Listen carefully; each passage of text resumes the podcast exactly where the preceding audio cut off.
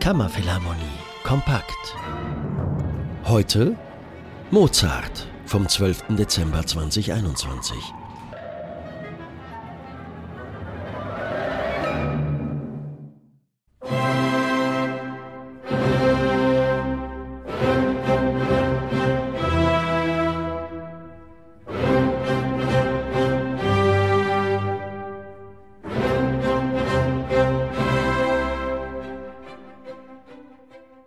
Mozart meets Mills. Für ihr nächstes Konzert am 12. Dezember 2021 um 17 Uhr im neuen Verucano in Mels widmet sich die Kammerphilharmonie voll und ganz den Werken von Wolfgang Amadeus Mozart und wird Ihnen gleich zwei Klavierkonzerte des einstigen Wunderkindes präsentieren. Eröffnet wird das Konzert mit der Ouvertüre zur Oper La Clemenza di Tito, welche Mozart erst gegen Ende seines Lebens geschrieben hatte.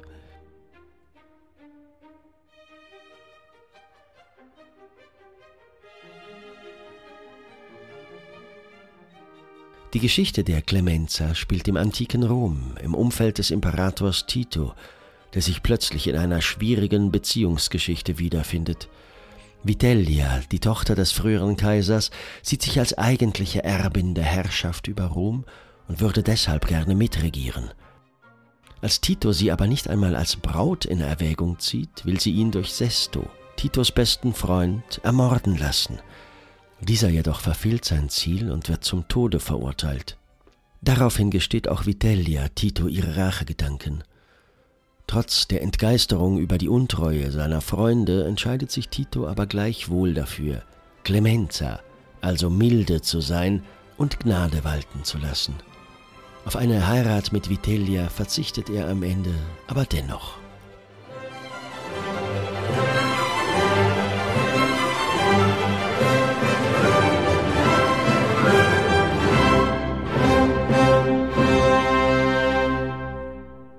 Als Solistin des Abends hören Sie die im Wallis geborene und aufgewachsene Pianistin Beatrice Berü, welche sich zusammen mit der Kammerphilharmonie Graubünden unter der Leitung von Baldur Brönnimann zwei von Mozarts Klavierkonzerten annehmen wird.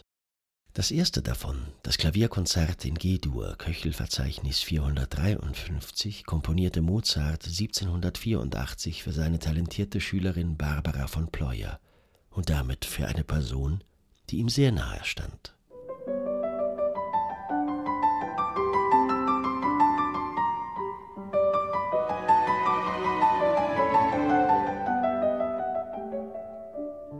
Was ist in Ihren Augen das Spezielle an diesem Werk, Beatrice Berü? Dieses Mozart-Konzert ist besonders schön, weil es diese unglaubliche Frische gibt. Ähm, G-Dur ist natürlich eine sehr helle Tonart und man, man fühlt, dass Mozart diese Studentin sehr gerne gehabt hat. Sie war bestimmt auch sehr talentiert, weil das Konzert sehr virtuos ist. Es gibt Frische natürlich, besonders im dritten Satz, wo das Thema ein unglaublich glückliches Thema ist. Aber es gibt auch eine ganz besondere Tiefe, zum Beispiel im zweiten Satz. Und also ich finde das Konzert besonders interessant, weil es so konzer äh, kon kontrastreich ist.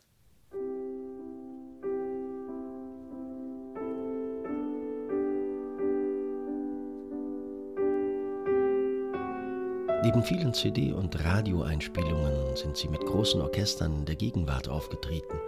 Was bedeutet es Ihnen, als Pianistin auf der Bühne zu stehen? Auf der Bühne zu stehen ist natürlich besonders schön, auch nach der langen Corona-Zeit. Als Musiker äh, genießt man natürlich, dass man alleine üben darf und die Musik für sich selber hat. Aber das Schönste dabei ist natürlich, die Musik mit anderen zu teilen. Es ist ein großes Glück als Interpret, dass man ähm, dieser großen, unglaublichen Musik äh, dienen kann. Aber es mit dem Publikum zu teilen, ist natürlich noch schöner.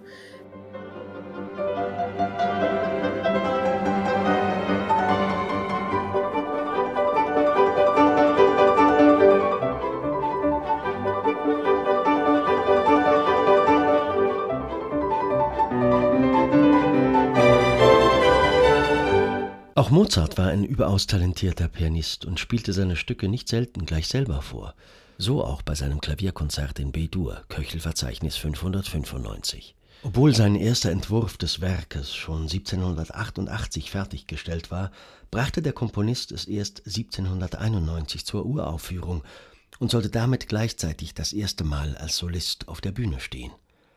Etwas andächtig, aber dennoch mit der für Mozart typisch verspielten Art haben wir es hier mit einem Werk zu tun, welches den schon etwas länger vergangenen Frühling in Mozarts Schaffenszeit noch einmal aufleben lässt.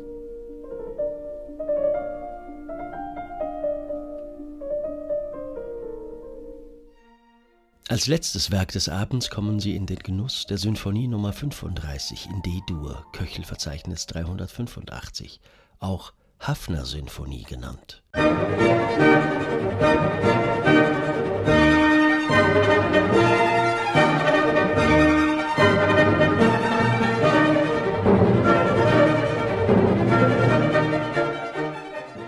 Glücklich und sorglos ist Mozart, als er von Sigmund Hafner junior, dem Sohn des Salzburger Bürgermeisters, den Auftrag für eine neue Serenade erhält. Gerade bereitet er seine eigene Hochzeit mit Konstanze vor und arbeitet an seiner Oper Die Entführung aus dem Serai. Für die neue Serenade bleibt ihm also wenig Zeit, weshalb aus der alten Serenade von 1776 kurzerhand eine viersätzige Sinfonie wird. Seine Notizen in der Partitur lassen den Arbeitsrausch erahnen. So schreibt Mozart unter anderem Das erste Allegro muss recht feurig gehen, das letzte so geschwind, als es möglich ist.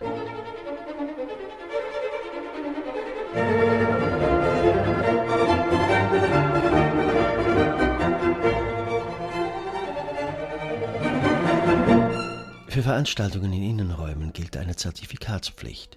Wir bitten Sie daher, ein Zertifikat sowie einen gültigen Ausweis vorzubereiten und beim Einlass des Konzertes vorzuweisen. Tickets erhalten Sie unter www.kammerphilharmonie.ch.